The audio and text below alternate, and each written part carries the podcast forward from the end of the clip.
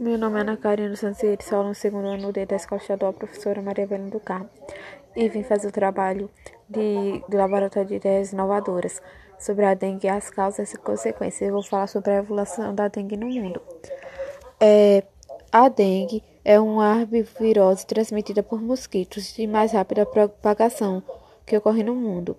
Nos últimos 50 anos, a incidência aumentou 30 vezes com o aumento da expansão geográfica para novos países, e na presente década, desde o urbano ao meio rural, o VD está distribuído em regiões tropicais subtropicais do mundo, e onde existem os vetores são áreas endêmicas. É potencialmente uma doença fatal, e mais de 2,5 bilhões de pessoas estão em áreas de risco, sendo uma área endêmica em quase 100 países.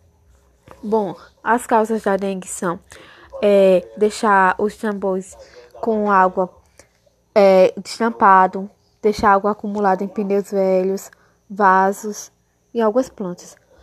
É, as consequências da dengue são é, o aumento do risco de dengue hemorrágica, de choque circulatório, de complicações viscerais, como hepatite, encefalite, entre outras, que não pode ser tratado a tempo e pode levar à morte.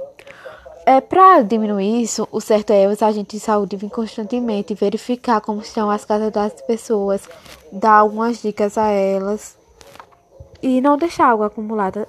É isso. Espero que vocês tenham gostado do meu trabalho.